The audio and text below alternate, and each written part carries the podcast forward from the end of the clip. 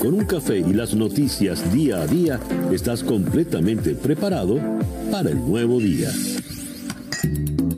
Día a día con César Miguel Rondón. A través de la 107.1 FM si estás en Miami. Y desde cualquier parte del mundo en todas nuestras plataformas digitales.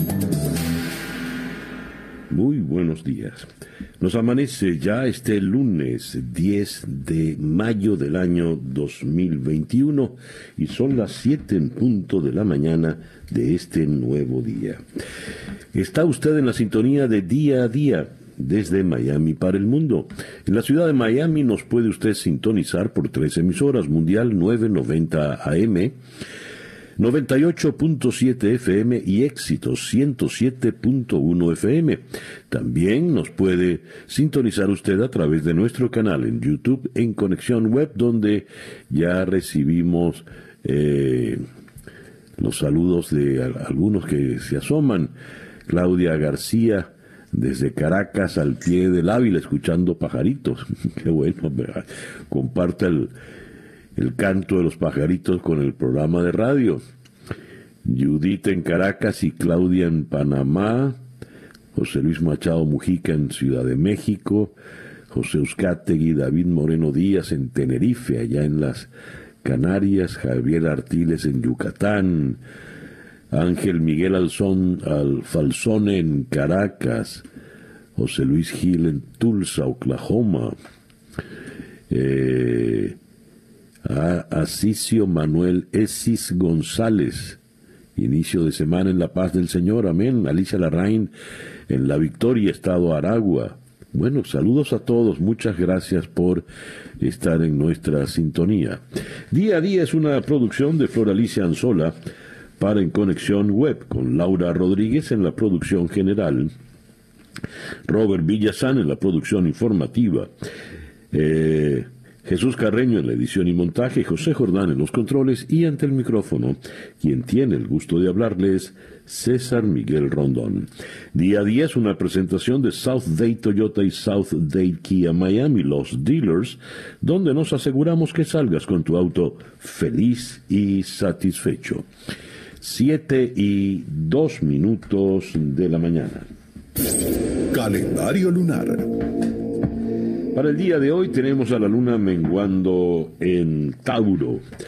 La luna de Tauro es la luna de la llenura, la abundancia, la prosperidad. Eh, es excelente esta luna para iniciar actividades que sean sólidas y duraderas, de las cuales se esperen importantes y abundantes beneficios. Excelente para darle forma a ideas y proyectos, continuarlos ya iniciados, o para realizar actividades que requieran paciencia y mucha constancia. Es una buena luna para eh, hacer inversiones. Es una buena luna para adquirir bienes muebles o inmuebles. Luna menguante en Tauro, Sol en Tauro. Cuando nos amanece este lunes 10 de mayo del año 2021? Y que sea este para todos en cualquier rincón del planeta que usted se encuentre el mejor día posible. Y a las 7 y 4 minutos de la mañana escuchemos ahora el reporte meteorológico en la voz de Alfredo Finale. Muy buenos días, Alfredo. Hola, ¿qué tal César? Muy buenos días para ti, para todos los amigos que están en sintonía en este inicio de semana. Hoy es lunes, mayo 10 del 2021. Bueno, pues antes de hablarte del tiempo local para esta semana que promete tener condiciones propias de la época, te comento que ayer el condado de Miami-Dade superó el pronóstico de lluvias.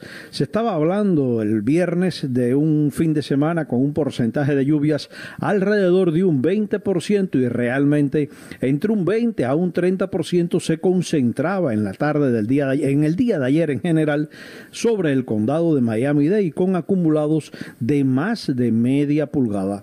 Hacia la zona de Broward y Palm Beach, prácticamente la lluvia fue muy inferior. Bueno, pues ayer las temperaturas máximas quedaban entre 83 a 87 grados Fahrenheit. Por supuesto, Miami asociado a los nublados y las lluvias quedaba en 83 grados, 3 por debajo de lo normal para esta fecha, pero llegó a 85 en áreas de Broward, 87 sectores de Palm Beach. Bueno, pues para hoy, débil influencia anticiclónica sobre nuestra área, manteniendo el flujo de vientos de región sureste.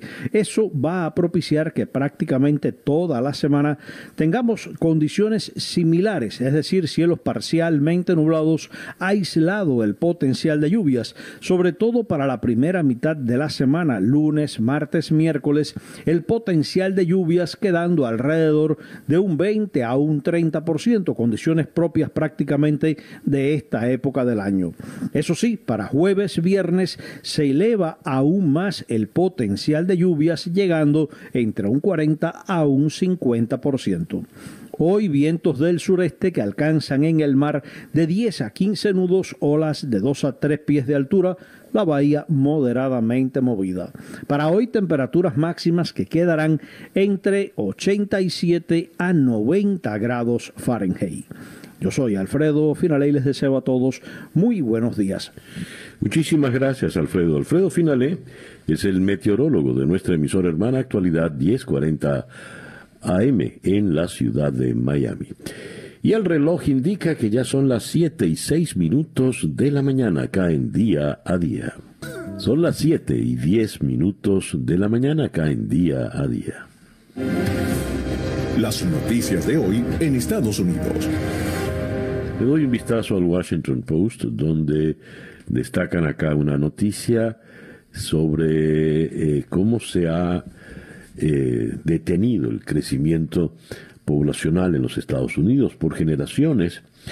Los americanos eh, pensaron de sí mismos como una nación dinámica, llena de innovación, siempre en expansión, un país siempre en expansión, prácticamente sin límites en el horizonte. Pero eh, en las recientes semanas, luego de la publicación del censo, eh, han visto que la nación en realidad es distinta. Eh, se ha detenido el crecimiento en, por sexto año consecutivo, han caído los nacimientos eh, y la, la, tasa de crecimiento en diciembre decayó de manera dramática. Esto pues presenta un plan completamente distinto para el futuro de Estados Unidos. Ahora bien, la noticia que más destacan en esta primera página del Washington Post, como un eh, empresario tejano ayudó a vender el mito del fraude electoral. Eh, la información viene desde Addison, Texas.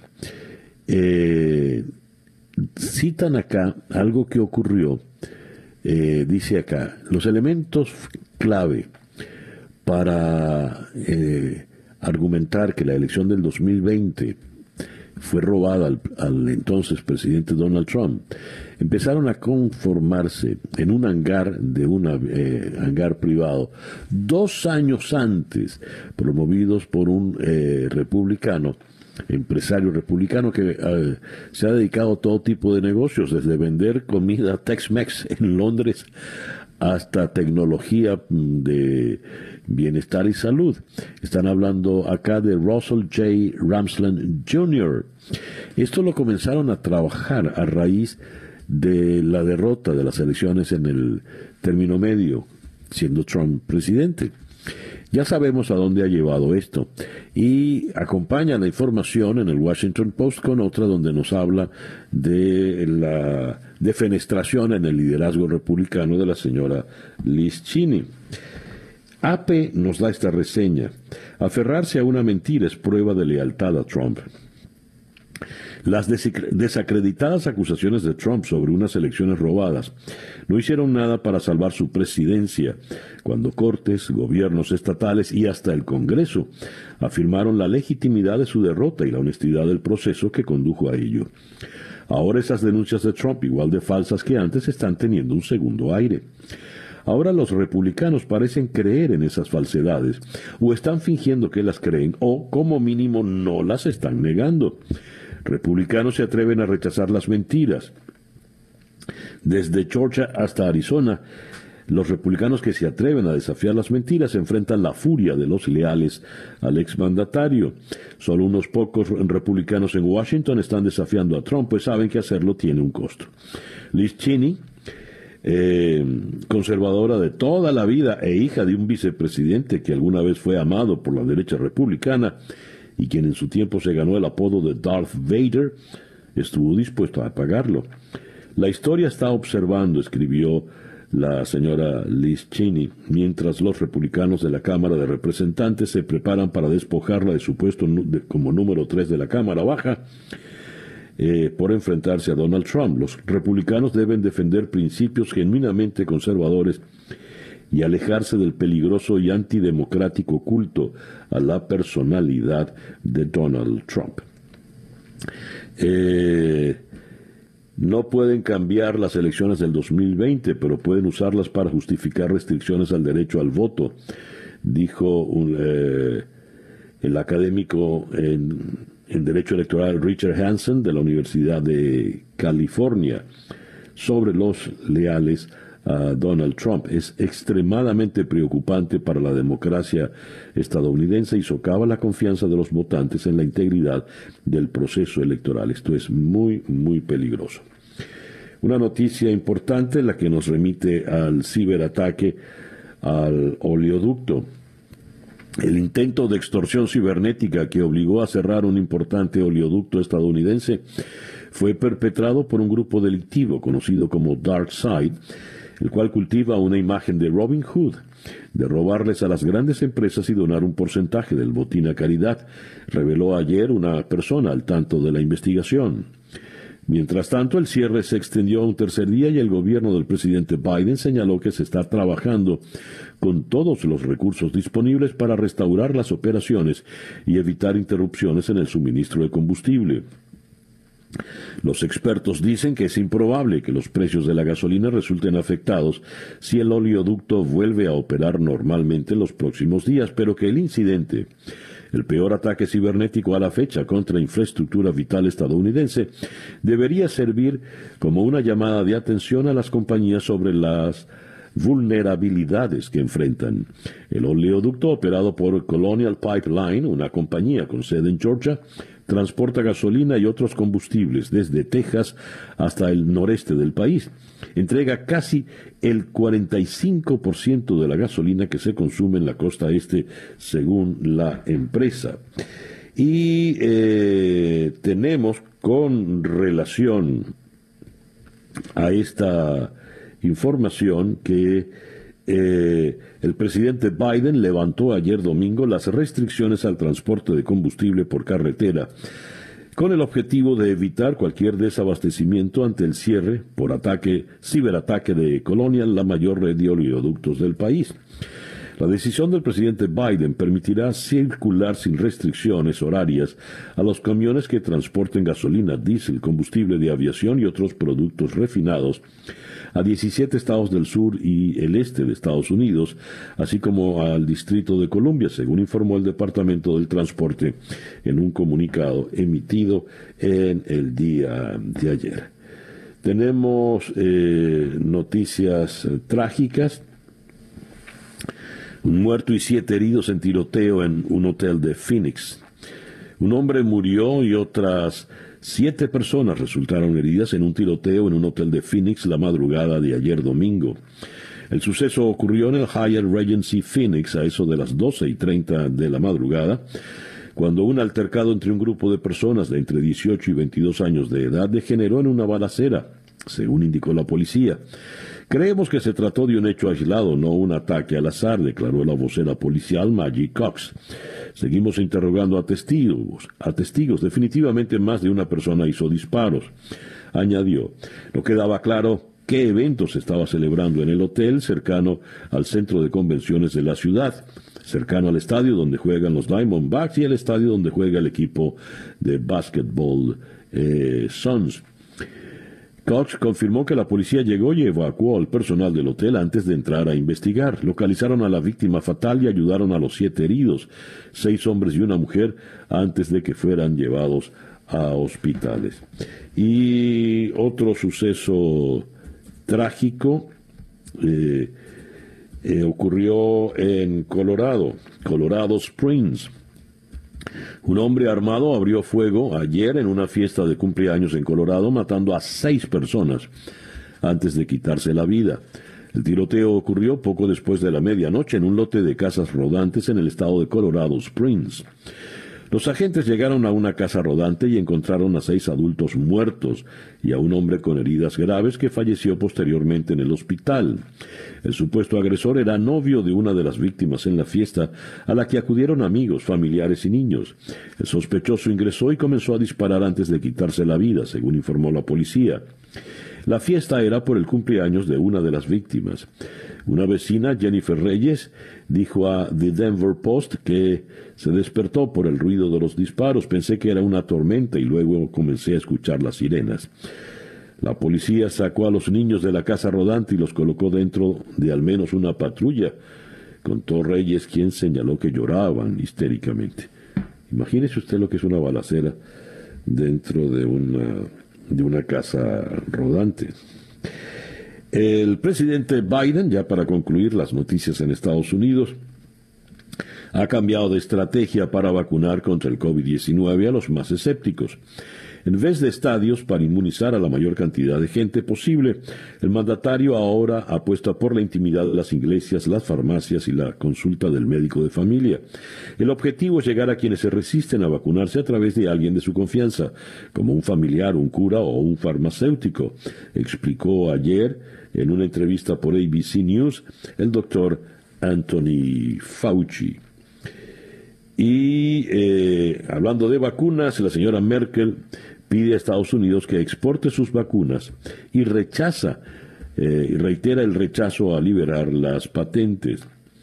La propuesta de Biden de liberar las patentes de las vacunas no ha sido completamente bienvenida en Europa. Para la señora Merkel esto pondría en peligro la creatividad y la innovación de los farmacéuticos. Dice, ahora que gran parte de la población estadounidense está vacunada, deseo que podamos tener un libre intercambio de componentes y también una apertura del mercado de vacunas, dijo la señora eh, canciller de Alemania. El reloj indica en este momento las 7 y 20 minutos de la mañana. Estas son las noticias de Venezuela. Eh, Nicolás Maduro asegura que su gobierno logró contener la segunda ola de coronavirus en Venezuela. Pero como sabemos que el señor eh, Maduro siempre miente, pues uno pone estas cifras evidentemente en duda. Ayer dijo que durante el, mes de abril, las autoridades, eh, durante este mes de mayo, perdón, las autoridades se concentrarán en tratar de reducir el número de contagios cuya cifra diaria ronda los mil casos. Eh, detuvimos el crecimiento de la segunda ola que se disparaba y se proyectaba eh, de una manera verdaderamente preocupante. Ahora tenemos que bajar esa meseta, según el lenguaje que usa ahora eh, el señor Maduro. En otras informaciones, con relación a, Maduro, dijo, vamos a elecciones. El gobernante celebró ayer que el Consejo Nacional Electoral nombrado esta semana represente la gran diversidad del país y aseguró que este mismo año se deben celebrar elecciones. Tenemos un CNE desde el punto de vista de su institucionalidad muy fuerte, con miembros de gran prestigio profesional y que representan la gran diversidad del país, según escribió en el Twitter. Eh, el CNE, ya lo saben, está presidido por Pedro Calzadilla, tiene además a Tania D'Amelio y Alexis Corredor como chavistas, y Enrique Márquez y Roberto Picón como representantes de la oposición, aunque es una oposición distante, distinta de la que representa eh, Juan Guaidó. En otras informaciones, eh, leo, al menos seis militares venezolanos fueron secuestrados por un grupo de disidentes de las FARC a los que combaten desde el pasado 21 de marzo en el fronterizo estado Apure, denunció ayer la ONG Fundaredes. Hoy debemos informar que tenemos conocimiento de la existencia de un video en el cual los guerrilleros muestran a seis de los efectivos militares desaparecidos que se encuentran en calidad de rehenes. Este material audiovisual está en manos de jefes de la Fuerza Armada Nacional Bolivariana, dijo en Twitter el director de Fundaredes, Javier eh, Tarazona. Las fuentes oficiales y castrenses han difundido escasa información sobre los combates en Apure y ni siquiera han confirmado a qué grupo combaten. En un inicio reportaron la muerte de ocho militares y nueve terroristas, entre comillas, entre el 21 de marzo y el 5 de abril. Posteriormente estallaron nuevos combates en los que informaron de varias muertes, pero no detallaron el número. Según Tarazona, la intención de los disidentes de las FARC es usar a estos militares secuestrados como piezas de, disculpen, de negociación.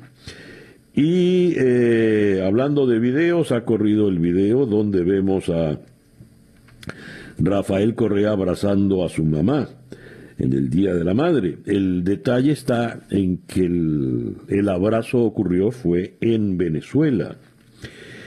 Y eh, la hermana de Correa, Pierina Correa, justificó que su hermano Rafael esté en Venezuela.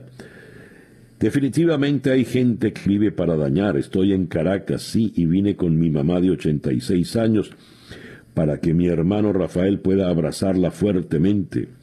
Nadie tiene la vida comprada y no hay nada más valioso que un hijo abrazando a su madre y una madre abrazando a su hijo. Toda esta gente piensa igualito, ¿eh? una lógica. El detalle está en que esto ha levantado pues toda una polvareda en Ecuador porque el señor Rafael Correa está condenado, de, denunciado a la Interpol porque se le sigue juicio en Ecuador por corrupción. Son las 7 y 25 minutos de la mañana. Escuchas día a día con César Miguel Rondón. Vamos a comenzar nuestras entrevistas del día de hoy, lunes 10 de mayo en Washington, con eh, Eric Tucker, eh, especialista en seguridad nacional en Associated Press, para tocar con él el tema del ciberataque al oleoducto de Colonial Pipeline. Luego eh, iremos a un sitio no identificado por razones de seguridad, en, bueno, en un sitio no identificado, para conversar con el brigadier general retirado Juan Carlos Buitrago. Él fue miembro de la Policía Nacional de Colombia y ha liderado operaciones de inteligencia y contrainteligencia de Estado. Eh, con él vamos a tocar el tema de las protestas en Colombia. ¿Por qué el choque entre manifestantes y policías es tan profundo? ¿Quiénes son los responsables? Es cierto que el régimen de Maduro ha metido sus manos en Colombia. ¿En qué se parecen las manifestaciones en Colombia a las manifestaciones que hubo en Chile? Luego iremos a Caracas para conversar con Isabel Guerrero, periodista de Armando Info. Víctor Vargas y el banquero venezolano y su club de amigos ahorraban en el Banco del Orinoco. Una investigación de Armando Info revela que 27% de los fondos comprometidos con los acreedores, cuyos depósitos quedaron atrapados con la intervención del Banco del Orinoco en Curazao, corresponden a empresas, entidades e individuos vinculados a Víctor Vargas y su grupo corporativo. Luego iremos hasta Edimburgo, en Escocia, para conversar con Rafa de Miguel. Anhelos independentistas de Escocia causan crisis en Londres. El primer ministro Boris Johnson invitó a los líderes de las naciones delegadas del Reino Unido a conversar sobre la crisis de la Unión después de que el Partido Independentista Escocés ganara su cuarta elección parlamentaria consecutiva.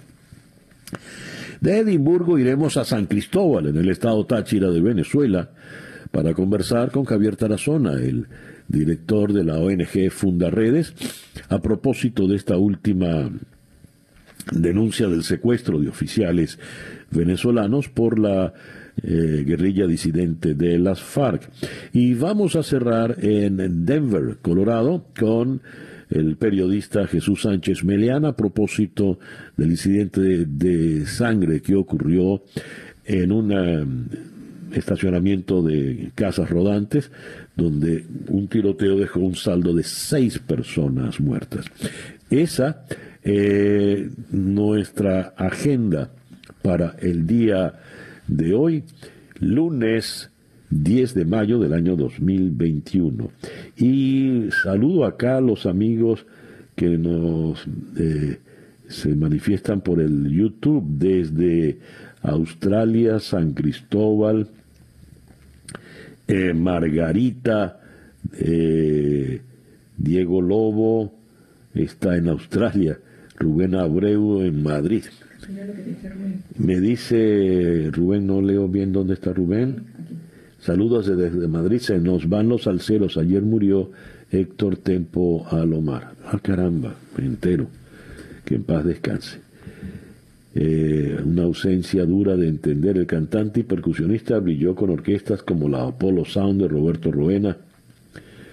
¿Cómo te hago entender? Bueno, pasa su alma. El reloj indica en este momento las 7 y 29 minutos de la mañana. Sintonizas día a día con César Miguel Rondón. Hablemos ahora de nuestros amigos de South Day Toyota y South Day Kia, los dealers en el sur de la Florida. Ellos son cercanos a ti porque se ponen en tu lugar, piensan en la mejor manera de asesorarte para que tomes la decisión eh, adecuada. Con ellos puedes adquirir tu vehículo sin moverte de tu casa.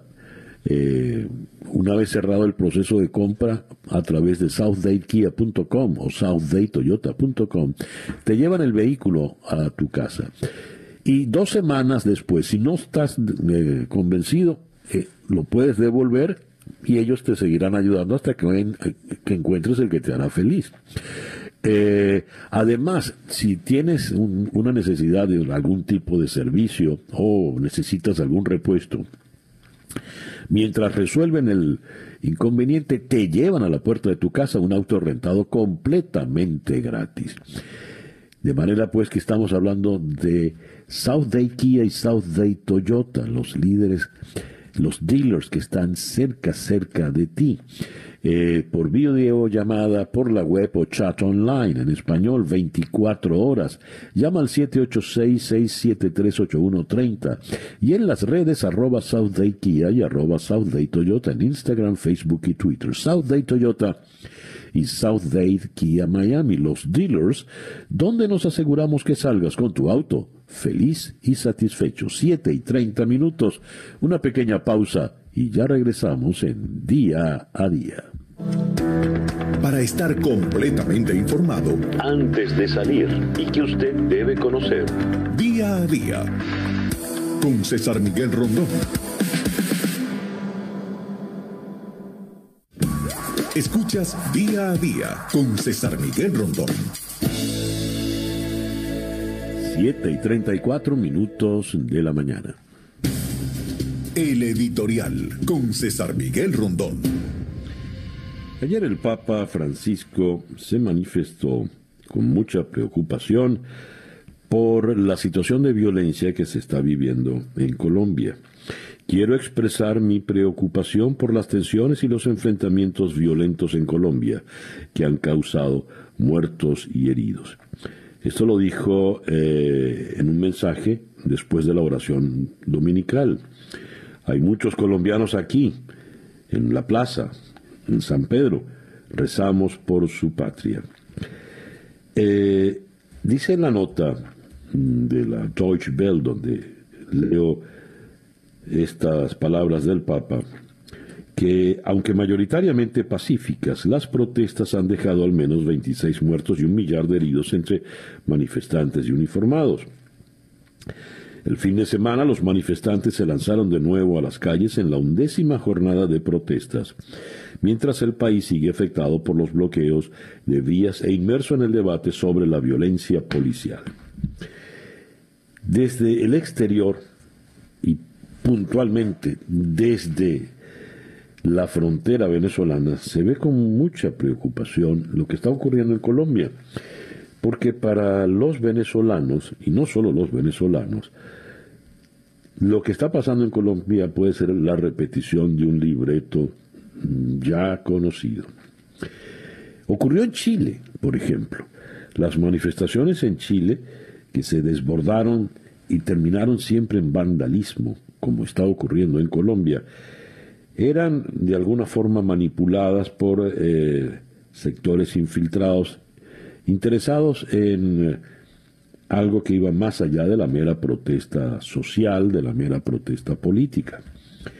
Todas las reseñas que hemos leído, esta que acabamos de leer en la Deutsche Welle, por ejemplo, hablan de las manifestaciones eh, mayoritariamente pacíficas, pero siempre hay un pequeño grupo en esas manifestaciones que apela al vandalismo y eh, eso nos recuerda tanto a lo ocurrido en varias partes de América Latina. El caso más reciente ha sido el de Chile y en Chile llegaron a comprobar o a sospechar, eh, mostraron evidencias de sectores interesados financiados desde el exterior.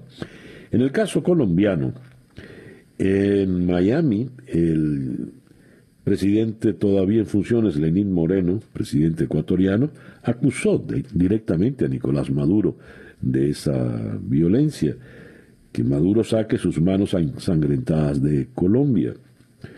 Lo cierto es que eh, la situación se le ha ido de las manos, por lo visto, al presidente Duque, quien eh, no se ha movido con suficiente habilidad, porque todo hay que decirlo.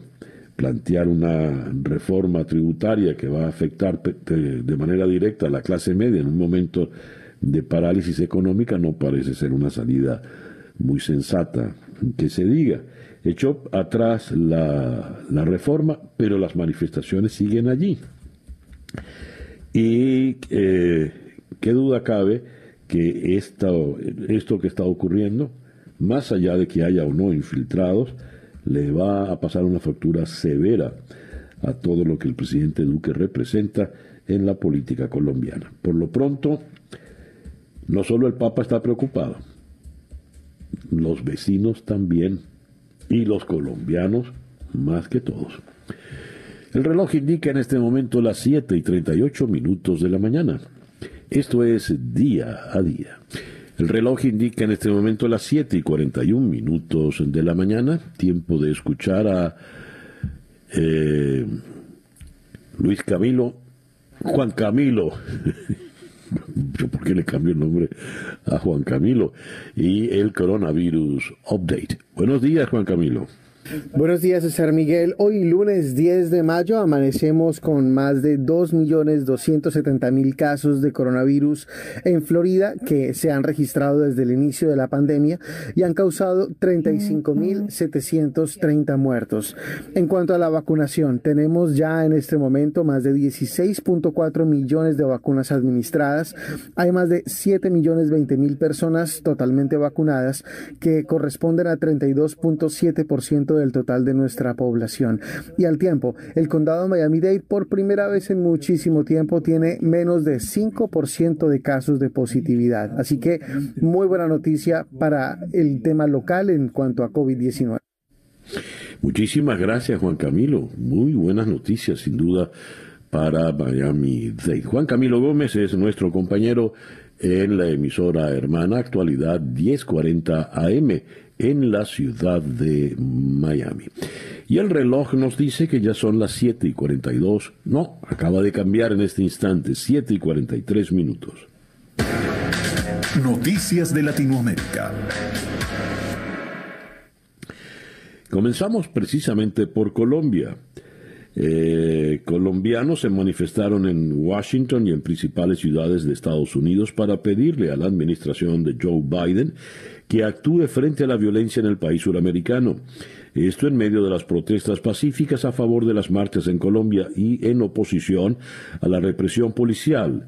Lanzaron pintura roja contra la residencia del embajador Francisco Santos, allá en Massachusetts Avenue, en Washington, D.C. Eh, tensos enfrentamientos se han registrado ayer en Cali entre ciudadanos y miembros de la Guardia Indígena que presuntamente están bloqueando la salida hacia el municipio de Jamundí y a quienes el presidente Iván Duque ha pedido que retornen a sus resguardos y eviten confrontaciones violentas con la ciudadanía. Los indígenas llegaron desde el departamento del Valle del Cauca a Cali el pasado 28 de abril en el marco de las protestas y del paro nacional en contra del gobierno, y desde entonces han llevado a cabo bloqueos de vías y carreteras, algo que ha generado una reacción de protesta en los vecinos. Esto ha derivado en fuertes enfrentamientos ayer domingo que la Asociación de Cabildos Indígenas del Norte del Cauca ha calificado como una delicada situación de agresión con armas de fuego a la minga que se encontraba desplazándose por la zona de Jamundí. Eh, según han detallado, los indígenas han sido atacados por una turba uribista al pie de la vía, quienes pretenden retirar el bloqueo en el punto. Hasta el momento se reportan varios comuneros heridos con impactos de bala por este ataque. Y eh, por otra parte, en otra información, el presidente Duque pidió ayer que se realice el mayor despliegue de fuerza pública en Cali epicentro de las protestas que vive el país desde el 28 de abril. Disculpen, mientras que el expresidente Álvaro Uribe llamó directamente al ocupamiento militar de la ciudad. En función de las facultades constitucionales que tengo como presidente de la República, para acompañar y dirigir las situaciones de orden público local, deben en este momento ustedes garantizar el mayor despliegue que se tenga de capacidades de nuestra fuerza pública, dijo eh, el presidente Duque en un mensaje dirigido a la delegación de gobierno que se encuentra en Cali, la tercera más importante del país. En un tuit, Álvaro Uribe dijo acción militar eficaz y transparente en Cali superar la inferioridad de nuestra policía y del SMAD. Ojalá en las próximas horas se capture a las hordas de bandidos que han invadido eh, la ciudad. Eh, y por su parte el presidente Duque, Colombia entera y particularmente la ciudadanía de Cali, rechaza los bloqueos que afectan el abastecimiento y la distribución de medicamentos.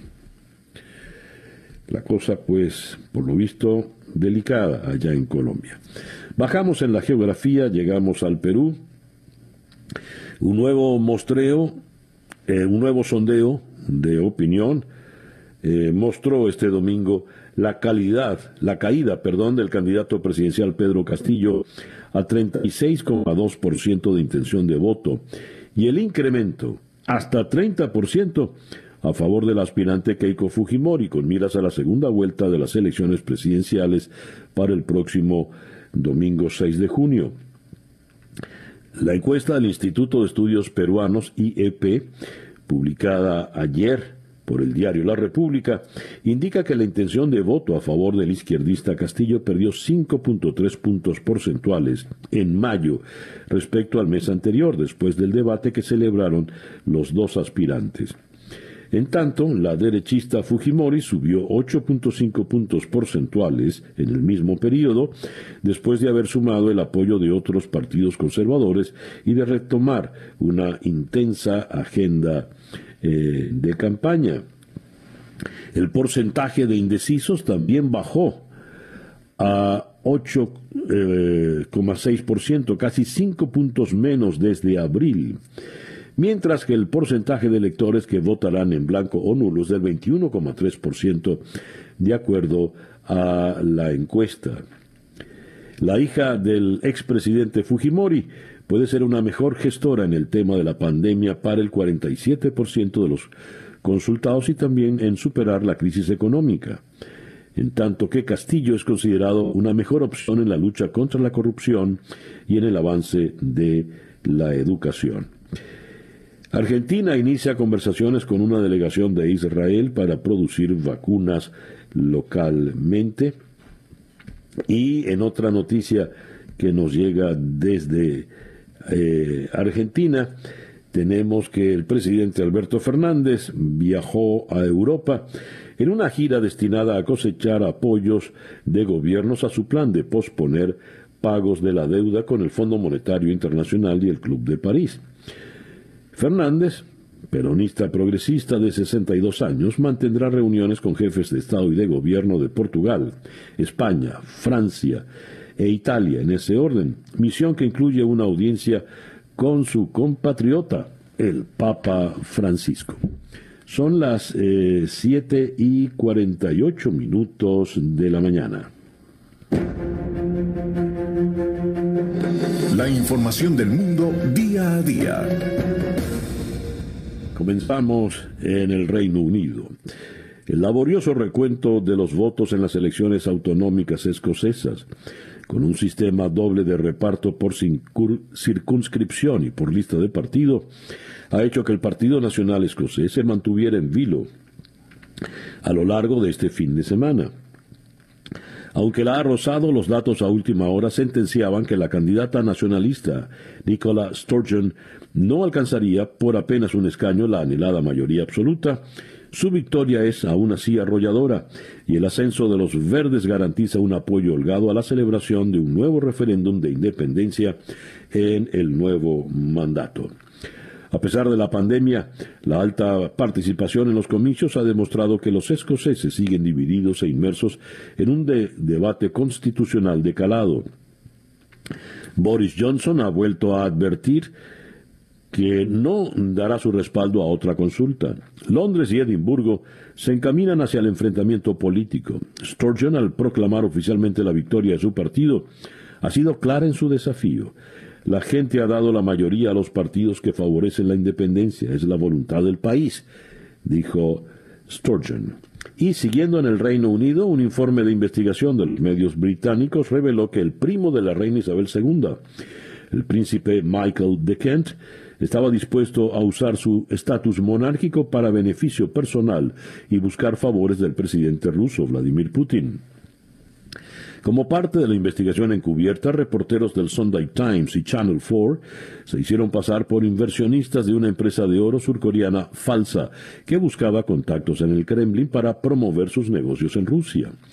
Michael de 78 años, supuestamente les dijo a los reporteros durante una videoconferencia por Zoom que le daría a la compañía su respaldo en un discurso grabado por una tarifa de 200 mil dólares.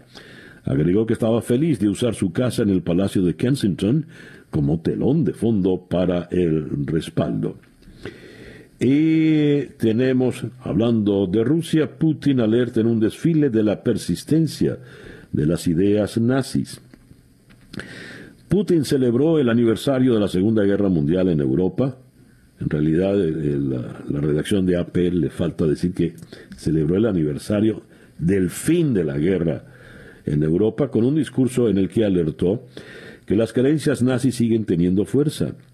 En declaraciones ante el desfile militar anual en la Plaza Roja de Moscú, Putin condenó los intentos de reescribir la historia, de justificar a traidores y criminales con las manos manchadas por la sangre de cientos de miles de personas pacíficas. Y de la China llega esta información. Un componente de un cohete de la Agencia Espacial China regresó ayer a la atmósfera terrestre sobre las Maldivas, en el Océano Índico. La mayoría ardió en la reentrada, según la Agencia Espacial. Estadísticamente, una reentrada en el océano siempre fue lo más probable. Parece que India ganó su apuesta, pero aún así fue imprudente, escribió en Twitter el astrofísico de Harvard, Jonathan McDonald.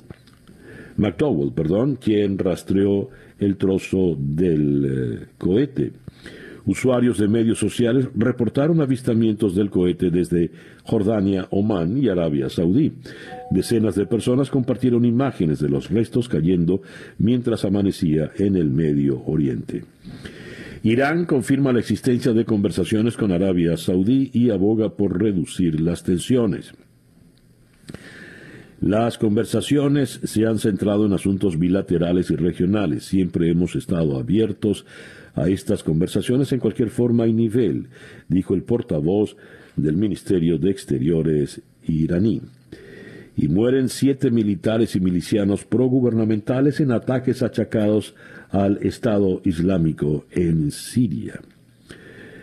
Y cerramos con las fotografías que nos llegan de los diarios españoles, donde se armó la rumba, las fiestas sin control avivan el miedo a más contagios. Los expertos avisan del riesgo de que el fin del confinamiento nocturno lleve a relajar las precauciones en bares y reuniones. Terminó el confinamiento y la gente salió a las calles a celebrar. En el diario, lo anterior lo leí en el país, en el mundo. Eh, el final del estado de alarma desata la euforia y el temor. En el ABC, el fin del estado de alarma saca una multitud a las calles, como si toda Madrid pues se hubiese lanzado a la fiesta. El reloj nos indica que en este momento ya son las 7 y 54 minutos de la mañana. Día a día con César Miguel Rondón. Bien, comenzamos nuestra ronda de entrevistas, como les habíamos dicho, en la ciudad de Washington con eh, Eric Tucker, periodista de seguridad nacional en The Associated Press. Mr. Tucker, good morning. Thank you very much for being with us today. Good morning. Thank you for having me. Uh, Mr. Tucker, what ha what happened really with this pile, pipeline? Um, it says um, the the operator of a major pipeline system that transports fuel across the East Coast said had been victimized by a ransom attack and yeah. had halted all pipeline operations to deal with the threat. How deep is that threat? Le pregunto al señor Tucker sobre el ciberataque al oleoducto eh, y que aquí se esto amenaza con el suministro de combustible a toda la costa este. Mr. Tucker, please.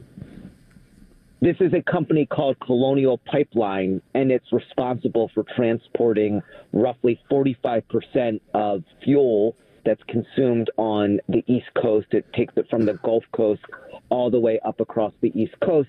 And it said it had been hit by a ransomware attack. And what that basically means is that hackers take control of the data and um, refuse to give it back until some sort of payment is made.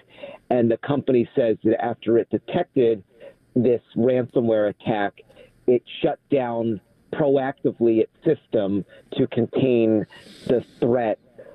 And that's where we are right now. They, they have since, um, they're working to, to put um, some of those operations back online right now. Dice, este es un ataque que se hizo sobre Colonial Pop Pipeline, que suministra el 45% del combustible de la costa este. Traen el combustible desde la costa del Golfo uh, y lo suben hasta la costa este. Lo que están tratando de manejar es que una vez que se dio el ciberataque, cerraron por completo el, el, el oleoducto de manera tal de eh, evitar mayor daño, pero están trabajando para que se pueda abrir. Ahora, ¿quiénes son estos hackers? What could you tell us, tell us about these uh, hackers, Mr. Tucker? So right now, the, the U.S. government has not uh, by name identified anyone formally or officially, but we know from our sources that it is a ransomware gang that is uh, called DarkSide um, mm-hmm. and it's suspected to operate out of Eastern Europe.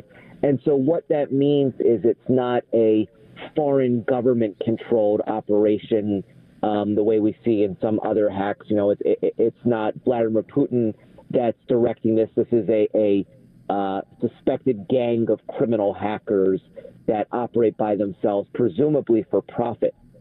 Mm-hmm. Es un, un, grupo de hackers, uh, Darker Side, que eh, se ubican en el Europa del Este.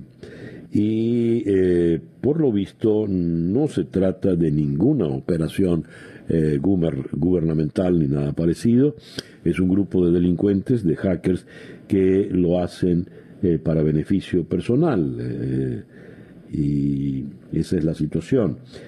In the meantime, President Biden authorized the transport of gasoline and other products in the roads, on the roads. Is that right? En el mientras tanto, el presidente Biden autorizó el transporte de gasolina por carretera. Mr. Tucker.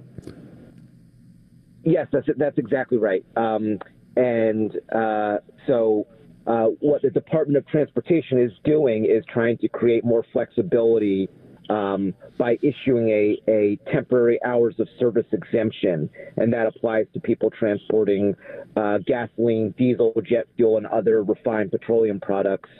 Um, and so that's a way to, to basically ensure that the supply of fuel will not be um, damaged too much by, um, by this hack. Dice, en efecto, el presidente Biden ha autorizado el eh, transporte, eh, ha flexibilizado las normas eh, para el transporte de combustible en las carreteras, tiene ciertas limitaciones, pero las ha flexibilizado de manera tal de que no se interrumpa el suministro. Mr. Tucker, thank you very much for being with us this morning. Oh, thank you very much. I appreciate it. Thank you. Eric Tucker es periodista especializado en seguridad nacional en Associated Press nos reportó desde la ciudad de Washington. Ocho en punto de la mañana, una pequeña pausa y ya regresamos con Día a Día. Día a Día. Vamos ahora a un lugar sin precisar, donde en la línea telefónica tenemos al brigadier general retirado de la Policía Nacional de Colombia, Juan Carlos Buitrago. General Buitrago, muy buenos días, gracias por atendernos. César Miguel, muy buenos días y muchas gracias por la invitación. General, eh, ¿qué opinión le merecen a usted el estado de violencia que está viviendo Colombia en los últimos días? Tanto la violencia en las calles como la actitud de las fuerzas de seguridad. Eh, César Miguel, es eh, el día 11 de protestas que ha padecido nuestro país. Y como lo escribí recientemente en una de mis columnas de opinión, son básicamente tres protestas sociales las que Colombia ha afrontado en los últimos días, pero una de ellas es lo que podemos denominar una protesta eminentemente vandálica. La primera protesta fue una protesta legítima que giró alrededor de la celebración del primero de mayo, el Día de Trabajo, donde se congregan tradicionalmente las centrales obreras, los trabajadores, las organizaciones sindicales. Fue una protesta eh, muy concurrida, una protesta legítima que avanzó contra. La segunda protesta ha sido la protesta y la movilización de muchos colombianos independientes, sin afiliación política ni ideológica, que se movilizaron en las principales calles del país por los efectos de la pandemia, por el acumulado de mucho inconformismo social, por varios asuntos pendientes, pero además por la reforma tributaria que fue rechazada por las mayorías de los ciudadanos. Y la tercera protesta es esa protesta vandálica, la protesta criminal, la protesta terrorista que fue organizada, planificada y diseñada por la extrema izquierda recalcitrante y radical para atacar sistemáticamente el comercio, posteriormente lo con entidades financieras, luego con las instituciones del Estado, con los CAIS, con los centros de atención inmediata de la, de la policía, con los peajes que fueron han sido atacados, más de 20 peajes, con el bloqueo de vías, con el desabastecimiento de víveres hacia las principales ciudades y esto aún continúa con epicentro en Bogotá y en la ciudad de Cali eh, especialmente. ha habido una exacerbación de la violencia y también le podemos desconocer, señor Miguel, como usted lo ha dicho, eh, aparte de la acción vandálica de estos desadaptados motivados y promovidos soterradamente por estos sectores recalcitrantes de la izquierda, ha habido un exceso en el uso de la fuerza por parte de la policía, por parte de las autoridades, como consecuencia precisamente de responder a estos hechos violentos y en el propósito también de proteger la, los derechos de, de las mayorías. General, muy interesante la, la, discriminación que hace usted de tres tipos de protestas distintas. Sin embargo, a la fecha de hoy, luego de nuevas manifestaciones el pasado fin de semana, de esas tres, ¿cuál, ¿cuáles permanecen o cuál es la que prevalece y por qué? Sí, eh, permanece la protesta vandálica. La protesta terrorista, la protesta que está afectando, saqueando el comercio, bloqueando las vías, sacando fuerza pública. Pero surgió una cuarta protesta, precisamente en los últimos días, que fue la protesta indígena, o lo que bien se conoce por ellos como la minga indígena, es decir, el desplazamiento que hacen las comunidades indígenas, particularmente aquí sobre el Pacífico colombiano, en el sur occidente, entre Nariño y el Cauca, desplazándose hacia la ciudad de Cali. Pero el gran problema de esta protesta, de esta minga indígena, es que fue capitalizada en el marco de una coyuntura eh, nacional y que llegó a la ciudad de Cali para darle continuidad a esta eh, movilización social, pero también incurrió en actos vandálicos buses y vehículos en los que se desplazaban los indígenas intentaron ingresar a la fuerza a conjuntos residenciales, atropellando a la gente, acabando con los bienes en, algunas propiedades privadas, enfrentándose a las autoridades y también maltratando a la población civil, a la comunidad, a los ciudadanos comunes y corrientes. Y esto generó que muchos ciudadanos se organizaran en la ciudad de Cali para responder con fuerza a esas agresiones por parte de las comunidades indígenas y hoy esta es la situación que causa mayor tensión. El señor presidente de la República con el ministro de Defensa y la cúpula están desde la madrugada de hoy allá en la ciudad de Cali, precisamente eh, eh, adoptando medidas y avanzando también en el diálogo con el propósito de conjurar esta situación. Más que puede hacer el, el gobierno del presidente Duque, porque la sensación que se tiene cuando ya son 11 días de manifestaciones continuas, la sensación que se tiene es que la situación se le fue de las manos al gobierno. ¿Es esa una observación correcta o cuáles son las opciones reales para el presidente? Eh, señor Miguel, es que eh, aquí ha habido eh, una combinación de un uso legítimo de la protesta social promovida por ciudadanos independientes, por organizaciones sociales, y por dirigentes políticos, pero soterradamente se promovió, se financió y se sigue registrando estos actos de vandalismo, esos actos criminales, esos actos terroristas contra la economía, el comercio, que han dejado más de 230 mil millones de pesos diarios en pérdidas y que han afectado muchísimo, sobre todo comerciantes, pequeños comerciantes que viven o sí que viven de la, de, la comercialización, de la producción, de la comercialización y distribución de productos perecederos y también de sus pequeños establecimientos eh, públicos.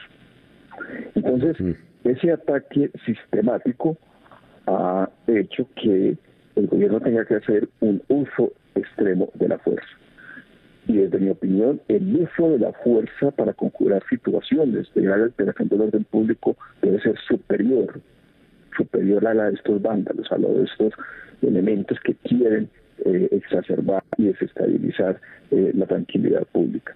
Yo considero que el presidente ha hecho bien su trabajo, ha acudido a la figura que le, que le, que le permite la Constitución Nacional, que es la asistencia militar, y se ha distribuido la capacidad de toda la fuerza del Estado en diferentes zonas del país que ya ha permitido que se restablezcan en algunas eh, ciudades, por ejemplo, en la vía Bogotá eh, hacia la ciudad de Tunja, fue totalmente despejada gracias a un dispositivo muy importante y eh, con el uso ejemplar de la fuerza por parte de la Policía Nacional. Pero además el presidente tiene la posibilidad de declarar el estado de conmoción interior. De manera temporal, en forma de manera eh, parcial en aquellas zonas donde hay mayor alteración o donde se ve seriamente amenazada la seguridad del Estado. Y esa es una herramienta que considero el presidente puede eh, abordar en el propósito de tomar medidas extraordinarias, agravar las penas, inclusive generar nuevos tipos penales, porque aquí hemos visto conductas macabras donde estos vándalos han pretendido quemar a los policías en vida. Donde a estos vándalos no les importa los bienes de la propiedad privada ni la vida y la integridad de los ciudadanos. Entonces creo que el presidente está haciendo uso inteligente y paulatino de las herramientas que le entrega la Constitución y la ley, pero también ha acudido al diálogo y ya ha desarrollado varias mesas de diálogo, tiene pendiente el día de hoy precisamente el diálogo con algunos de los líderes de paro y esperamos que ya esto comience a dispensionar y a normalizar la situación. General Buitrago, una última pregunta.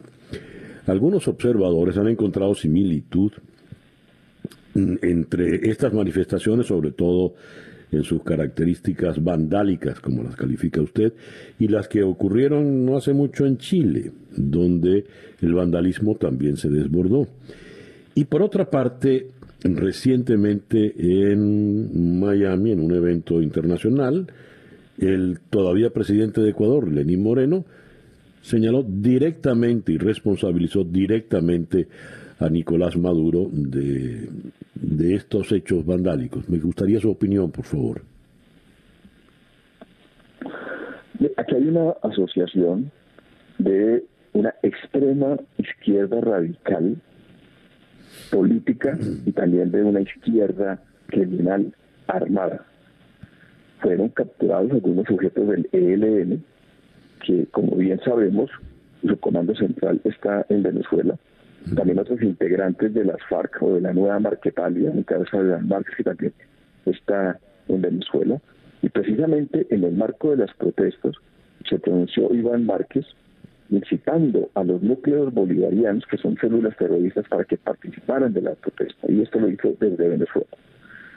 Y aquí hay toda una orquestación de la izquierda radical en el propósito de sacar al gobierno, al partido de gobierno de, del poder y de avanzar en este año preelectoral, porque estamos a un año de las elecciones, para conquistar por primera vez el poder en el país.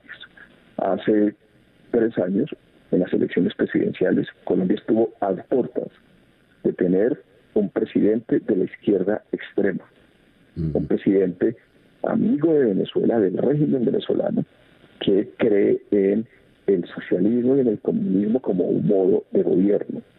Y eso los colombianos lo consideramos como una gran amenaza, genera pánico, tiene asustada a la economía nacional, a muchos sectores de la sociedad. Y precisamente todo ese desorden que estamos viendo de vandalismo, donde hay muchos venezolanos también inmigrantes manipulados por esta extrema izquierda, son jóvenes a quienes estos eh, dirigentes de extrema izquierda les ofrece un vaso de leche y un pedazo de pan para que sobrevivan todos los días, como ocurre en Venezuela, y ese es el mismo son unos dirigentes que van a estar gobernando hacia el futuro en la medida en que conquisten el poder. Y todo esto obedece sin duda alguna, desde nuestra opinión, a ese régimen socialista del siglo XXI que lo que busca es imponer esos modelos de izquierda extrema dictatoriales y que tienen al pueblo, como ocurre en Venezuela, en absoluta pobreza.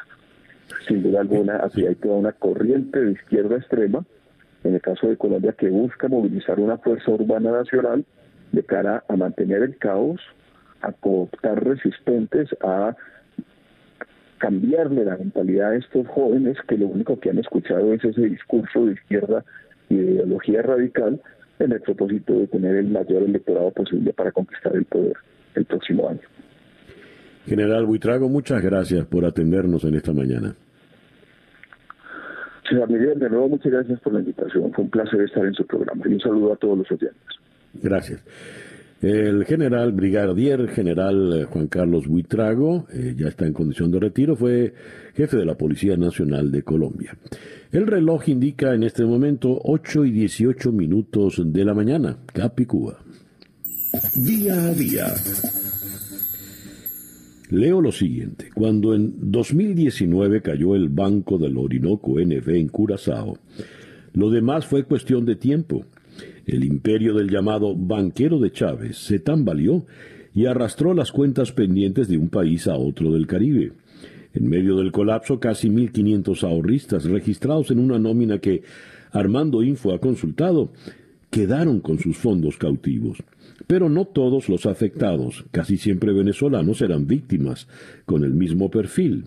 En realidad, muchos de ellos o pertenecen al círculo de empresas y socios del banquero o son organismos del Estado chavista que colocaban dinero allí. ¿De qué se trata esto? Este es un reportaje de Armando Info. Así que vamos a la ciudad de Caracas, donde está la periodista que trabajó esta información, Isabel Guerrero. Isabel, muy buenos días. Gracias por atendernos. Buenos días para ti, buenos días para tu audiencia. Isabel, a ver, ¿Qué, eh, ¿Qué hay detrás, qué, qué había detrás de este banco del Orinoco en Curazao de Víctor Vargas? Bueno, que existe todavía con el Banco del Orinoco es unos fondos cautivos. Eh, los síndicos de, de dicen que hay 735 millones de dólares eh, apresados en la isla que pertenecen a venezolanos, porque los únicos que podían abrir cuentas eran empresas venezolanas o, eh, personas naturales, pero todos venezolanos. Y el dinero se quedó represado ahí después de la caída del Banco del Orinoco. Eh, justo en septiembre cae también Olban, en septiembre de 2019, Olban en, en Panamá, y vino una serie de medidas administrativas para el Banco eh, Occidental de Descuento aquí en Venezuela. Todo eso reveló eh, un esquema que está dentro de las cuentas de que quedaron visibles, por lo menos de Orban y del Banco del Orinoco, es que compartían eh, recursos que iban de un país a otro y que al final cuando toca pagarle las cuentas, que es lo que pedían los ahorristas, en la mayoría de los ahorristas no hay eh, dinero, no hay recursos, no se les eh, garantiza el derecho de que van a recibir eh, su dinero, por lo menos hasta el sábado en la tarde, que salió un comunicado eh, hablando precisamente de que, que habían llegado a un acuerdo después de año y medio. Eh, los síndicos junto con eh, la junta directiva del grupo financiero BOD. Ahora, Isabel, este, leo en el trabajo que el, los bancos de Vargas estaban todos interconectados al banco en Panamá, Boy Bank en Antigua, el propio BOD en Venezuela, Banca América en República Dominicana. Cae uno y caen absolutamente todos. ¿Cómo se beneficiaba el régimen en esto? Porque una cosa es el banquero, el, el, inversionista, el, el, cuenta corriente que deposita en un banco confiando en, la buena fe del banquero, y otra es que formando parte de una especie de gran mampara financiera para algunos intereses del régimen, otros se refugian allí. ¿Cuál es la diferencia? ¿A dónde llegaste con los segundos? Mira, con, con respecto a la solidez que pueda tener el banco, o sea, quedó en evidencia que no había ningún tipo de solidez, que era un banco totalmente insano, este, no ha podido hacer su eh, proceso de liquidación. Con respecto a cómo se beneficia, un banco que no tiene solidez pero que aún confías y depositas dinero, por lo menos el Instituto eh, de Desarrollo Rural de Venezuela tenía depositados 12 millones de dólares en el banco. El eh, Bolivariana de Puertos tenía depositado un poco más de 3 millones de dólares. El Instituto Telegráfico tenía depositado como 500 mil dólares. Eh, eso está reflejado dentro del listado que nosotros consultamos de, de, de las 1.500, aproximadamente eh, 1.421 cuentas, que fue lo que nosotros revisamos. ¿no? Ok. De, de, hay algo también que, que es interesante mencionarlo en trabajo, que por lo menos eh, estamos hablando de que de ese listado de cuentas había una cantidad eh, promedio de un poco más de 665 millones, que un 27% de ese, de ese dinero eh, estaba comprometido con los amigos, con los socios, con eh, las empresas del propio Víctor Vargas. Ya. Muy interesante. Isabel, muchísimas gracias por atendernos en esta mañana. Vale, siempre la verdad, muchas gracias para ti. Isabel Guerrero de Armando Info desde la ciudad de Caracas. 8 y 24 minutos de la mañana caen día a día desde Miami para el mundo. Día a día con César Miguel Rondón. Subimos ahora en la geografía y vamos a la hermosa ciudad de Edimburgo, en Escocia, Reino Unido. En la línea telefónica está Rafa de Miguel, corresponsal eh, del país de Madrid en el Reino Unido. Rafa, muy buenos días, muy buenas tardes por allá. ¿Qué tal? Buenas tardes, buenos días para ustedes. Rafa, ¿hasta cuándo Escocia será parte del Reino Unido, vistas eh, las circunstancias políticas eh, que vienen recientemente? Uy, una, una pregunta muy difícil de responder. Algunos creen que a pesar de toda la turbulencia que ha generado el Brexit y ahora mismo las últimas elecciones con esta mayoría arrolladora de, los independentistas escoceses, tenemos todavía Reino Unido para rato. Todo dependerá de cómo jueguen unos y otros sus bazas. Como sabéis, el pasado jueves se celebraron elecciones en Escocia, elecciones regionales, y volvió a ganar con una mayoría prácticamente absoluta. Se quedaron a un solo escaño de lograr los 65 que les hubiera dado la mayoría absoluta los nacionalistas del SNP, del Partido Nacional Escocés, y la que era ministra principal y candidata, Nicola Sturgeon. El programa fundamental de ese partido era poner en marcha durante el mandato que ahora se abre un nuevo proceso para que hubiera otro referéndum de independencia en Escocia. Se considera lo suficientemente legitimada con el respaldo obtenido en las urnas y con el apoyo, además, de otros partidos favorables a la independencia como los verdes, que también han subido notablemente en, estas, en estos comicios. Se considera, como digo, legitimada para poner en marcha ese proceso, así que la pelota está ahora mismo en el tejado de Downing Street, de Londres, del gobierno de Boris Johnson, que tendrá que ver cómo responde a esa petición de poner en marcha un nuevo proceso de separación de Escocia de, de lo que durante 300 años ha sido el Reino Unido. A ver, el señor Johnson ya ha dicho que no, no está de acuerdo con un segundo referéndum, pero puede evitarlo eh, constitucionalmente. ¿Qué puede hacer políticamente hablando el señor Johnson?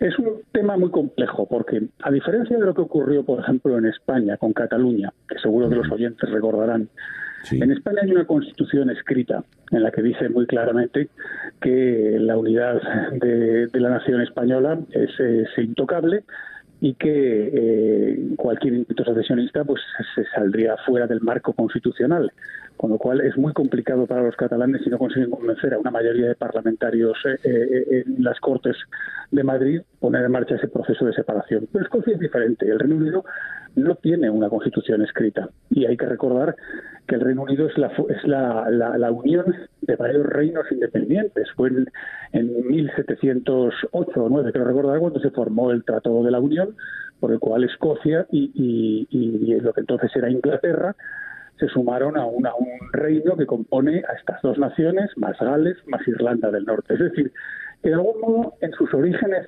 constitucionales o históricos, esto era una unión de iguales. Eran dos, dos naciones que decidían libre y voluntariamente juntarse. Con lo cual, desde el punto de vista histórico, hay más argumentos para pensar que la nación que voluntariamente decide unirse puede también voluntariamente separarse. Pero es que además, para recordar a los, a los oyentes, ya hubo un primer referéndum de independencia en Escocia en 2014, que fue además permitido por el gobierno del conservador David Cameron. Los independentistas se quedaron lejos de, de la victoria que soñaban, perdieron 55 frente a 45, el no a la independencia consiguió un 55% de los votos, pero en, en, el transcurso de ese referéndum a la actualidad, estamos hablando de 2014, actualmente 2021, ha habido un factor que lo ha embarullado todo, un factor que ha cambiado totalmente las tornas y ese factor es el Brexit. Cuando los partidos unionistas en el 2014 hicieron campaña en el referéndum de Escocia, uno de los argumentos principales con los que convencieron a los escoceses para que rechazaran la independencia fue el hecho de que si se salían del Reino Unido, se salían inevitablemente de la Unión Europea. Así que eh, con ese argumento optaron por seguir eh, dentro de un país que a su vez formaba parte de ese club tan importante como es la Unión Europea. ¿Qué ocurre? Que dos años después llega el referéndum del Brexit, rechazado mayoritariamente por los escoceses, un 62% de los escoceses votó en contra del Brexit, y se encuentran con que el resto del país, el resto del Reino Unido, vota a favor del Brexit y se sienten traicionados. Ustedes nos dijeron que mantuviéramos nuestra presencia en el Reino Unido, que no nos fuéramos, porque así no nos iríamos de Europa, y ahora ustedes deciden, en contra de nuestra voluntad, sacarnos de Europa. Ese factor ha cambiado toda la realidad política y ha hecho que en estos momentos exista un apoyo bastante considerable a la celebración de un segundo referéndum. Bueno, veremos qué ocurre. magnífica, muy clara toda tu, tu explicación, Rafa, te la agradezco mucho. Un abrazo muy grande.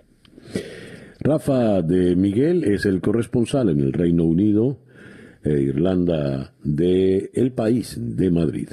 Nos habló precisamente desde Edimburgo, en Escocia. El reloj indica en este momento 8 y 30 minutos de la mañana. Una pequeña pausa y ya regresamos con Día a Día.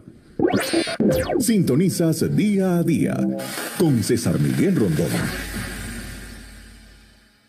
Esto es Día a Día desde Miami para el mundo. Vamos ahora a la ciudad de San Cristóbal en el fronterizo estado Táchira, fronterizo con Colombia, Estado Táchira en Venezuela. Allí en la línea telefónica está el director de la ONG Fundaredes, Javier Tarazona. Javier, muy buenos días, gracias por atendernos. César Miguel, buenos días, agradecerte infinitamente esta oportunidad. A ver, has hecho la denuncia de seis militares venezolanos secuestrados por eh, la disidencia de la FARC eh, enfrenta precisamente el ejército venezolano en el estado Apure. ¿Cuándo ocurrió esto? ¿Quiénes son los secuestrados? Bueno, José Miguel, desde el pasado 23 de abril hubo una operación militar de dos helicópteros, 38 funcionarios o efectivos están abordando estas eh, aeronaves en el sector La Capilla de Apure, 30 de estos funcionarios descendieron de las naves y se encontraron, según los testimonios de estos militares que están heridos, siendo tratados tanto en Catianamar como en el local militar de San Cristóbal y con quienes hemos podido tener conversaciones personales de Funda Redes, ellos manifiestan que era una emboscada, más o menos unos 300 guerrilleros con importante poder de fuego, con francotiradores, y ellos veían como sus compañeros que apenas hacía minutos estaban juntos, terminaban esparcidos en la sabana de Apure, eh, prácticamente eh, muertos en el lugar. Estos cadáveres de 12 de estos eh, militares fueron entregados ya en estado de descomposición por videos que hemos mostrado públicamente por la misma guerrilla perversa del Frente Décimo de la FARC al sacerdote mm, párroco de la historia, el padre Roa. Solo fueron entregados 12 cadáveres. Varios de los heridos que hemos logrado entrevistar en el Hospital Militar de San Cristóbal han sido eh, militares que lograron huir de esta zona de conflicto y luego de caminatas de tres y cinco días llegaron a la charca o en otros lugares o a otros puestos militares de, recibieron atención prehospitalaria y fueron trasladados de urgencia al Hospital Militar de San Cristóbal. Varios de ellos perdieron extremidades tanto inferiores como superiores. Y en medio de estos días de diálogo con estos militares a través de mm, encuentros personales que se han tenido, ellos han manifestado su preocupación por 10 militares desaparecidos. Es decir, de estos 30, 10 militares no, no se sabe nada de ellos. Sin embargo, el pasado fin de semana, específicamente el día sábado, uno de estos funcionarios le mostró a un activista de Funderredes un video donde eh, la guerrilla muestra a seis militares con su rostro tapado, seis de estos diez militares.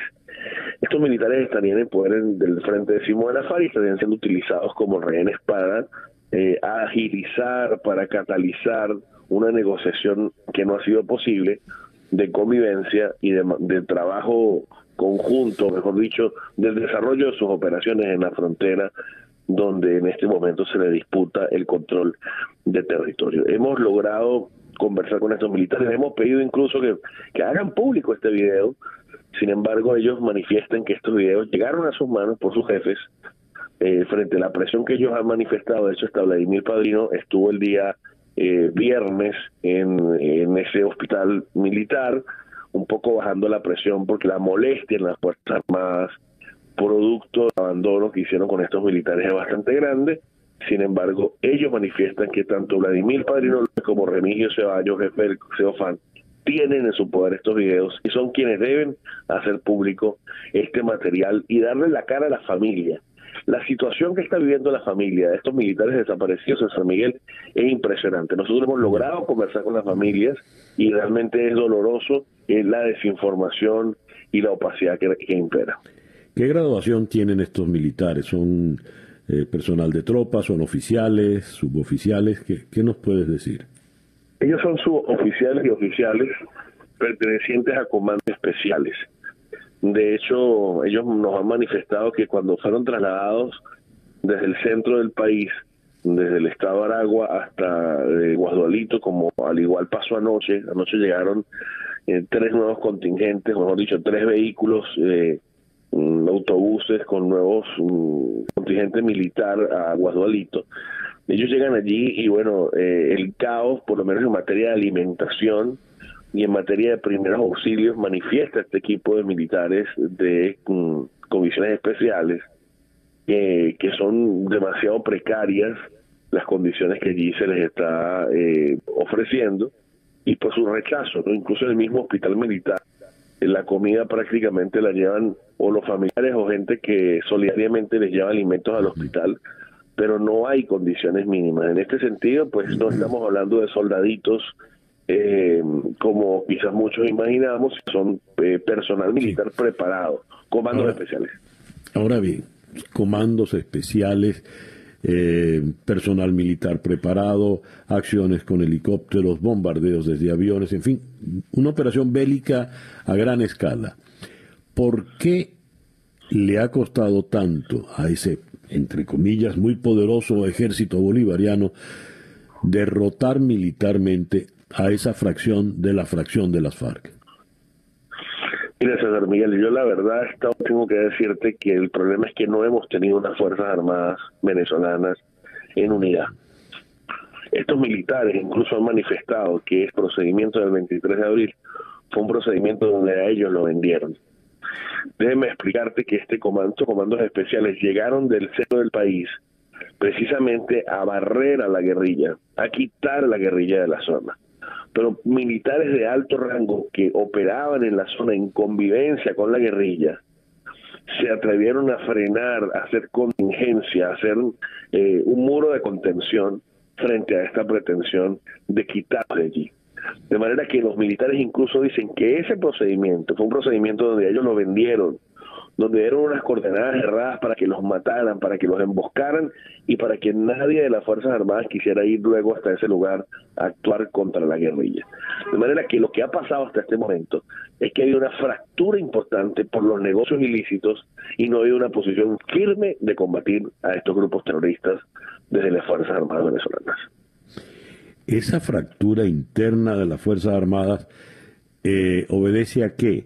Eh, ¿De qué lado están, por ejemplo, los altos jefes, Ceballos, eh, Padrino López, el mismo Maduro? ¿A, quién se le enfrentan? Bueno, pareciera que estos altos generales y jefes pareciera que están de acuerdo en, atacar a, al, al menos al frente décimo de la FARC. Pareciera. Y digo pareciera porque no se comprende entonces cómo se desarrollaron tres reuniones exploratorias de negociación, una en la Yarura, eh, en las adyacencias de Lula, dos en Fernández Feo, en Naranjales, dos reuniones exploratorias donde, por cierto, Rodríguez Chacín eh, es un personaje clave de estas conversaciones, así como lo está haciendo para la liberación de estos militares y en los próximos días tendremos de noticias de investigaciones que ha adelantado Fundarredes sobre este personaje y su papel en lo que ha sido la expansión de la guerrilla en Venezuela. Rodríguez Chacín siempre se le vinculó a la, a la guerrilla colombiana desde tiempos de, Hugo Chávez. Sin duda, sin duda. Se le vinculó y está, está comprometido enormemente. Esta semana nosotros vamos a presentar un informe público de lo que ellos llaman casas seguras, y allí ustedes conocerán en qué lugares están estos personajes en territorio venezolano. Mm, ¿Qué va a ocurrir? Eh, ¿Qué puede ocurrir en, en, las próximas horas, en los próximos días, Javier? César, yo creo que el conflicto va a continuar, el conflicto se mantiene, la confrontación, el bombardeo, la disputa se va a mantener. A mí me preocupa muchísimo, y tengo que decírtelo con honestidad, la expansión de este conflicto al Suria y Amazonas, estado donde ya veo escaramuzas. La semana pasada nosotros denunciamos lo que estaba ocurriendo en Catatumbo, lo que estaba ocurriendo en Santa Rita del estado Zulia. Yo creo que eh, esto pudiera extenderse a otras regiones del país y sin duda alguna que para nosotros eso es deplorable porque estamos hablando de daños importantes eh, en vidas humanas, en deterioro para la región, para el país. Y, bueno, es parte de, la, de lo que ha significado las asociaciones con, con criminales y con terroristas como estos. Ya lo veo. Javier, muchísimas gracias por atendernos en la mañana de hoy. Dios te bendiga, César. Un gran abrazo para ti y todos tus oyentes. Muchísimas gracias. Javier Tarazona es el director de la ONG Funda Redes. Nos habló desde la ciudad de San Cristóbal, en el estado Táchira de Venezuela. El reloj indica 8 y 47 minutos de la mañana. Día a día con César Miguel Rondón. Y de la ciudad de San Cristóbal vamos ahora a la ciudad de Denver, en el estado de Colorado. Allí en la línea telefónica está el editor del diario El Comercio de Colorado, Jesús Sánchez Melián. Jesús, muy buenos días, gracias por atendernos. Muy buenos días, César Miguel y todo tu público. Al menos seis personas muertas tras un tiroteo en una fiesta de cumpleaños en, eh, en Colorado, en Colorado Springs. ¿Qué ocurrió, Jesús? Mira, lo que se sabe es que había una reunión familiar y quedaron enlutadas dos familias presentes, porque de las víctimas es una madre y dos hijos, y por otro lado tres hermanos. Eh, el parentesco entre las dos familias es que uno de los fallecidos, hijo de la señora anfitriona de la casa que cumple años, llevó a su esposa y la esposa de ese, de ese señor con sus otros dos hermanos también murieron. Eh, al parecer es una, no han clarificado el motivo de, del hecho, pero eh, el agresor era el novio de una de las personas fallecidas. Eh, al parecer hubo una, una riña y se produjo el hecho, ¿no? Que tú dices que tiene como el balance total son siete fallecidos. Eh, ahí está incluido el agresor, que cometió suicidio una vez que cometió el hecho de manera tal de que se puede asumir, como se decía antes, que esto, el origen de esto es un, tema pasional. Sí, es decir, el, motivo que yo voy a ejecutar, pero volvemos aquí al hecho eh, importante, yo diría que no, no menor. Eh, parte de los dos testigos que han declarado uno de los cuales era esposo de, de la hija de una de la señora que fallece, cuenta que el, el agresor se veía una persona tranquila, pero dijo esta frase, siempre andaba armado. Y eh, estamos entonces en, una circunstancia, ojalá que pronto las autoridades esclarezcan y den la identidad del agresor, que es la única identidad que no se conoce. Eh, lo identifican como junior, pero no hay más detalles. Pero eh, ya se podrá estudiar por qué esa persona portaba un arma y porque era tan fácil que llegó, usó el arma y, punto, y acabó con la vida de todas esas personas. Este, con este número, ese pasa a ser eh, el acontecimiento, digamos, de, crimen masivo, eh, el cuarto en número en los últimos 25 años en Colorado, eh, inmediatamente después del que conversamos hace varias semanas que ocurrió en Boulder y pasa a ser el primer hecho de esta tragedia de este tipo en Colorado Springs. Pero el Estado entonces tiene un historial que se va se va incrementando en, en, penas, en, desgracias, Jesús. Seguramente es así y lo característico en este caso es que estamos hablando de un agresor hasta ahorita que es hispano y las víctimas son todas hispanas. Eso es un hecho nuevo, digamos, dentro de todo lo que habíamos reportado eh, en los años recientes sobre víctimas fatales en Colorado en este tipo de acontecimientos. Además, eh, según los reportes, todo ocurre en la casa rodante, en, el RB, el, el motorhome, ¿no? Sí, en una casa rodante, Colorado Spring es interesante que lo ven, es la segunda ciudad en número en Colorado. Es una ciudad que queda alrededor de, eh, yo diría, unas 70 millas de Denver, mm. eh, pero digamos que tiene una, unas características culturales diametralmente opuestas. Allí está la sede de la Academia de la, de la Fuerza Aérea y a su vez es la sede del Comité Olímpico de los Estados Unidos. Es una zona muy dinámica, una zona urbana, pero culturalmente opuesta a Denver en términos de que es una zona más conservadora.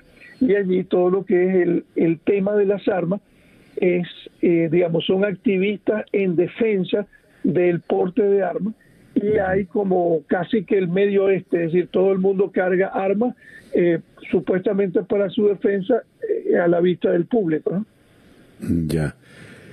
en fin, que el, el entonces hasta ahora sube a siete muertos. Sí, son siete muertos, de los cuales eh, cuando la policía llegó al, al lugar de los acontecimientos, eh, una de las personas estaba herida, pero inmediatamente murió. Y en esa cifra de los siete ya está incluido el victimario. Y como te digo, son, eh, salvo el victimario que no tenía vinculación sanguínea con el resto, el resto eran integrantes de dos familias. Qué pena. Y todos de origen hispano. Y todos de origen hispano. ¿Se sabe el origen más allá? Eh, ¿Se puede precisar? ¿De qué país? No, no, no, no todavía no lo, no lo han anunciado. Estos datos fueron aportados casualmente por solo uno de los medios locales que se llama Denver Gazette. El resto, inclusive las agencias noticiosas como APE y eh, Reuters y EFE, no han dado todavía la lista de fallecidos, pero el Denver entra en detalle de estos detalles que te estoy aportando. Muy bien. Jesús, muchísimas gracias por atendernos en la mañana de hoy. Gracias a ustedes. Era Jesús Sánchez Melián, editor de El Comercio de Colorado, desde la ciudad de Denver. Y el reloj nos indica que ya son las 8 y 53 minutos de la mañana. Día a día es una presentación de South Day Toyota y South Day Kia Miami.